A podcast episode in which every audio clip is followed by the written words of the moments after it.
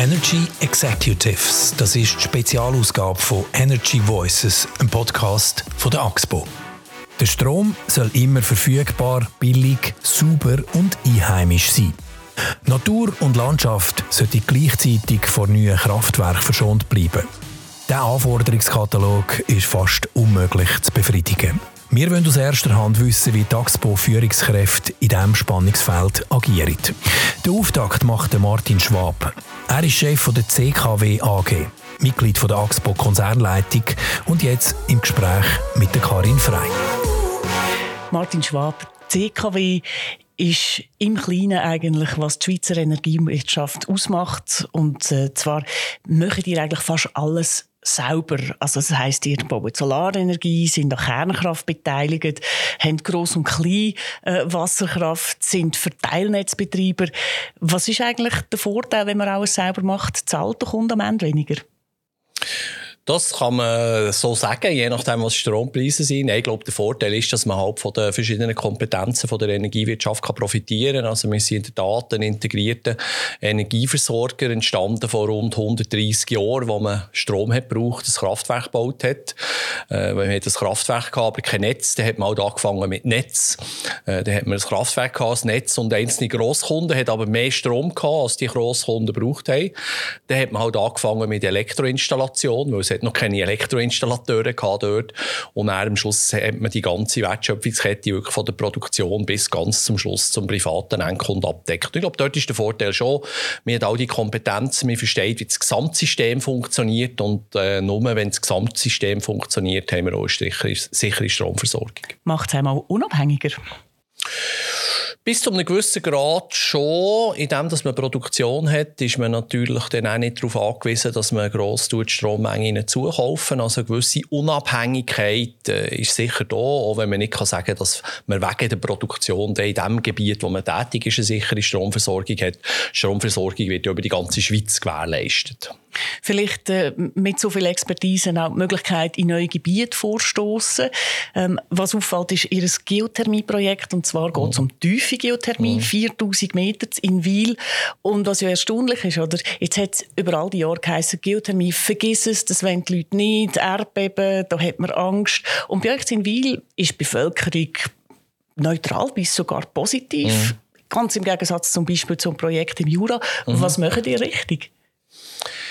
Ich glaube, wir haben sehr viel Wert gelegt auf Kommunikation, dass wir eben ganz, ganz früh angefangen haben, die Bevölkerung äh, einzubeziehen in, die, äh, in, die Geoth in das Geothermie-Projekt der erste Satz auf der Bühne, wo wir die Infoveranstaltung hatten, wo, wo ich gesagt habe, ist, schaut, äh, wir bauen das Kraftwerk mit euch oder wir bauen es nicht. Wir werden das Kraftwerk nicht gegen euch bauen. Ich glaube, es ist ganz wichtig in der äh, Schweizer Demokratie, wo wir eine äh, direkte Demokratie einerseits haben und Subsidiarität, wo schlussendlich Gemeinden entscheiden, ob etwas gebaut wird oder nicht, dass man eben die Bevölkerung auf die Reise mitnimmt, das klar erklärt und auch klar sagt, schaut, wir würden gerne ein Kraftwerk bauen in Inwil wenn wir das dürfen, dann sind wir sehr froh. Und wenn die das nicht möchten, dann werden wir es nicht bauen. Die Message ist ganz klar angekommen, glaube ich. Und durch das äh, hoffen wir, dass wir die äh, Bevölkerung davon überzeugen können und schlussendlich auch ein wirtschaftliches Projekt können machen können, dass wir es schlussendlich bauen können. Jetzt hat sich ja über die Jahre auch Technologie weiterentwickelt, die Bohrtechnik hat sich mhm. weiterentwickelt. Wir sind mit dem Energy Voices Podcast das Sommer im Betretto Lab von der ETH, wo im Gotthard-Massiv geschaut wird, wie man Geothermie Chemie könnte machen, für mhm. dass es weniger bebnet. Also alles neue Technologien. Könnt ihr von solchen Technologien schon profitieren, für das, dass man quasi auch mehr Sicherheit kann garantieren kann? Ja, absolut. Also bei diesen Projekten in St. Gallen und in Basel, die ja bekannt sind, die in der Tat kleine Erdbeben ausgelöst haben, äh, da hat man mit äh, einem gewissen Druck die Erdschichten auch probiert anzulegen, sodass mehr Wasser fließt. Äh, da ist man heute der Meinung, das ist eine falsche Methode. Das heisst, man baut Erdschichten an, äh, die eben schon ein bisschen porös sind, wo Wasser fließt und man tut ganz bewusst eben nicht mit Druck arbeiten. Und da sind wir äh, sehr äh, optimistisch, dass das eine sehr sichere Methode ist, auch wenn man nicht eine hundertprozentige Garantie kann geben kann. Am Ende ist das Ziel Wärme für 6'500 Haushalte, äh, für 4'000 Haushalte Strom. Und wir haben gerade letzte Forscher gesagt, 99 Prozent der Erde sind eigentlich wärmer als 1000 Grad. Da wäre mm. noch viel Luft nach oben. Was für ein Potenzial äh, ja, geben Sie der Geothermie? Ja, es riesiges. Also wenn es uns gelingt, diese Projekte umzusetzen, dann können wir eben nicht nur Wärme, sondern wir können auch Strom produzieren. Es ist sogar noch besser. Man kann entscheiden, ob man mehr Wärme oder mehr Strom produziert. Also jetzt gerade zum Beispiel im Sommer wird das Kraftwerk eher Strom produzieren, im Winter natürlich Wärme zum Heizen. Und äh, theoretisch kann man auch paar zehn Kilometer so ein Werk bauen. Und das ist natürlich schon ein riesen Vorteil, insbesondere weil es sogenannte Bandenergie liefern. Also Bandenergie ist halt Strom, der einfach immer produziert wird, auch wenn die Sonne nicht scheint, der Wind nicht weht, auch wenn es sehr kalt ist. Und ich sehe ein riesen Potenzial in der Geothermie und ich hoffe sehr, dass wir nicht nur eine Anlage bauen können, sondern ganz viele Anlagen bauen in den nächsten Jahrzehnten. Eben, Sie sagen, in den nächsten Jahrzehnten, das dauert noch ein bisschen. Bis es so weit ist, haben wir das Problem. Wir haben äh, das Klimaproblem. Gleichzeitig geht es um Versorgungssicherheit und man muss die Erneuerbaren zu- und ausbauen. Und das braucht einen Mix. Und dieser Mix äh, der besteht logischerweise eben nicht nur aus einer Technologie. Das ist richtig. Also ich glaube, äh, es ist der falsche Moment, um über einzelne Technologien zu schreiten. Ich glaube, wir brauchen alle CO2-freie Technologien äh, und müssen so viel zubauen wie nur möglich. Wir haben einen Kernkraftpark mit noch vier laufenden Kernkraftwerken, der langsam mit Jahr kommt. Die müssen irgendwann ersetzt werden. Wir müssen jetzt planen, wie geht es denn weiter. Und da braucht es einfach ganz, ganz viel mehr äh, CO2-freie Energien, die zugebaut werden. Wir haben heute Bewegungsprozesse, die viel zu lang gehen. Wir haben jetzt gerade ein Kleinwasserkraftwerk Kraftwerk in Flüeli. Das ist ähm, in, äh, in Nähe von Sörenberg eröffnet. Und das ist ein Projekt, von der Projektidee bis zum Bau ist es einfach 18 Jahre gegangen, wegen einem unglaublich komplizierten Bewilligungsprozess. Oh, in dieser Geschwindigkeit bauen wir das natürlich nicht und in dieser Geschwindigkeit werden wir noch nicht genug äh, neue Kraftwerke können bauen um, um eben keine Energie zu ersetzen, wenn wir dann mal aussteigen. Also es braucht deutlich schnellere Prozesse. Da gibt es mit der Beschleunigungsvorlage, die jetzt gerade im Parlament ist, äh, gibt es dort einen ganz, gute, einen ganz guten Ansatz. Und wir hoffen schwer, dass es schneller wird gehen in der Zukunft. Sie reden vom Projekt Waldämmen, oder? Genau, korrekt. Genau. Und das Projekt ist ja nicht nur zum einen wahnsinnig lang gegangen, mhm. man hat auch müssen redimensionieren ja. und das ist jetzt nur ein Drittel von dem, was angedenkt war. Korrekt. Wie, wie kommen der Schlag mit dem Spagat zwischen auf der einen Seite Wirtschaftlichkeit mhm. und auf der anderen Seite nicht wirklich können zubauen, weil vielleicht am Ende die Leute Nein sagen? Ja, hier im konkreten Fall ist es nicht so gewesen, dass jetzt die lokale Bevölkerung Nein hat gesagt, sondern wir haben Widerstand von den Umweltverbänden. Ähm, ich finde, äh, wir müssen äh, als Gesellschaft uns überlegen, was für eine Stromproduktion wir wollen. Es ist nicht an den Stromversorger zu sagen, ob es jetzt mehr Wasser oder mehr Wind oder was auch immer braucht. Äh, wir stellen einfach fest, dass alle Strom wollen und niemand will Produktion oder viele wollen Produktion nicht. Und da müssen wir es schon also nehmen. Es braucht viel, viel mehr erneuerbare Energien. Wir werden wahrscheinlich mit der Dekarbonisierung von Heizungen, also vom Ersatz von Gasheizungen, mit der Dekarbonisierung vom Verkehr, also mit mehr Elektroauto, wir werden bis in 30, 40 Jahren 50 Prozent mehr Strom brauchen als heute. Und das muss irgendwo herkommen. Und darum braucht es wesentlich schneller, schnellere Bewilligungsprozesse für die Aber Kraftwerke. Eben, wie geht ihr bei der CKW mit dem Spagat um? Ist alles Kommunikation oder wie kommen wir vorwärts? Wir probieren zu informieren, wir probieren klar zu informieren, was der Bedarf ist Energie, äh, wie viel Kraftwerk das es braucht, für den Bedarf können zu decken. Und schlussendlich ist es ein politischer Prozess. Also es ist nicht an uns äh, zu sagen, was gebaut wird, wo es gebaut wird. Wir weisen darauf hin, was es für einen Bedarf hat. Aber äh, Politik und wir alle zusammen als Bürger von diesem Land müssen schlussendlich entscheiden, was wir wollen. Was nicht wird funktionieren, ist nichts wollen, aber gleich Strom wollen. Das geht nicht. Also irgendwann musst du entscheiden. Genau. Ich bringe gerade noch ein Thema, das für Frust sorgt. Ihr seid ja auch für Teilnetzbetreiber. Ja. Und etwas, was man immer wieder hört, da kommt der Herr Müller oder Frau Meier und sagt, super, ich will eine PV-Anlage auf dem Dach. Und der kommt zu Werk und sagt, ja, Moment, die Leitung, zu schwach geht nicht, dauert mindestens ein Jahr. Haben Sie Verständnis für den Frust der Leute, die sagen, ja, jetzt würde ich doch endlich vorwärts machen? Ja, absolut. Also, es ist so, äh, wir haben im Luzerner äh, Gebiet, in unserem Gebiet, das ist mehr oder weniger der Kanton Luzern, auch nicht die Stadt Luzern, äh, wir haben die Situation, dass wir etwa 70 Prozent der Standorte Solaranlagen bauen können. Also, es ist doch immerhin 70 Prozent. Aber ja, es gibt 30 Prozent, wo die Leitungen schwach sind. Und dort hier ähm, kommt es ein bisschen darauf an, wie es aussieht. Oder? Also, muss man nur das letzte Stück vergrößern, muss man allenfalls mehr vergrößern und der Prozess kann gut und gerne ein, zwei Jahre gehen. Äh, das muss man wissen, wenn man Solaranlagen plant. Äh, empfehle auch, dass man sich das abklärt, frühzeitig mit der CK und sagt, du, ich habe eine Idee, eine Solaranlage zu bauen bin ich in einem Gebiet, wo man das einfach machen kann, oder bin ich in einem Gebiet, wo halt, äh, wo halt eine Verstärkung braucht. Und wenn es eine Verstärkung braucht, muss man frühzeitig planen. Also ja, absolut Verständnis für das, selbstverständlich. Aber eben, warum geht es denn so lange? Haben die Fachleute nicht oder fehlt das Material? An was liegt es denn? Das ist eine Kombination von verschiedenen Sachen. Also es ist, einerseits haben wir tatsächlich eine riesige Zunahme von, von Anträgen. Wir äh, sind am Aufstocken von den Teams, die die bearbeiten. Finden zum Teil aber auch die Fachleute nicht. Ich war vor ein paar Wochen bei einem Team, das zwei offene Stellen hat, seit längerem. Wir probieren intensiv zu rekrutieren, finden aber die Leute nicht. Und auf der anderen Seite ist auch hier zum Teil ein kleiner komplizierter Bewilligungsprozess. So, da sind wir dran, dass man allenfalls den, Beschleunig den, den Bewilligungsprozess kann beschleunigen kann. Äh, und nicht zuletzt, und das vergisst man gerne, also eine Netzerneuerung, das bedingt oft auch eine Trafostation. Und die Trafostation, die muss irgendwo stehen. Und äh, irgendwo in einem Villenquartier, da gibt es jetzt gerade einen Fall, oder, wo wir am Suchen sind von der Trafostation. Das ist ein Häuschen, vielleicht irgendwie mit äh, drei auf zwei Meter Grundfläche, etwa zwei Meter hoch. Und findet mal den Villenbesitzer, der so eine Trafostation in seinem Garten will. Das ist, man nicht Teil, das ist ja zum Teil auch nicht ganz einfach. Jetzt haben Sie die Fachleute angesprochen, die fehlen. Ihr CKW, ihr gehört zu einem der grössten Lehrlingsausbilder überhaupt. Ich glaube, 300 Lehrlinge haben ihr. Ähm, und, und ich weiss, das ist ein kleines Baby von Ihnen. Mhm. So das duale Bildungssystem. Was ist die Strategie? Warum so viele und bringt es euch vor allem etwas? Mm. Ja, absolut. Also ich bin ein sehr grosser Fan vom dualen Bildungssystem. Ich bin selber ein Kind vom dualen Bildungssystem. Ich habe eine kaufmännische Lehre gemacht und ich bin überzeugt, dass äh, eine Gesellschaft dann erfolgreich ist, wenn sie die Jungen in diesen Berufen ausbildet, die halt die Wirtschaft braucht, Gesellschaft braucht.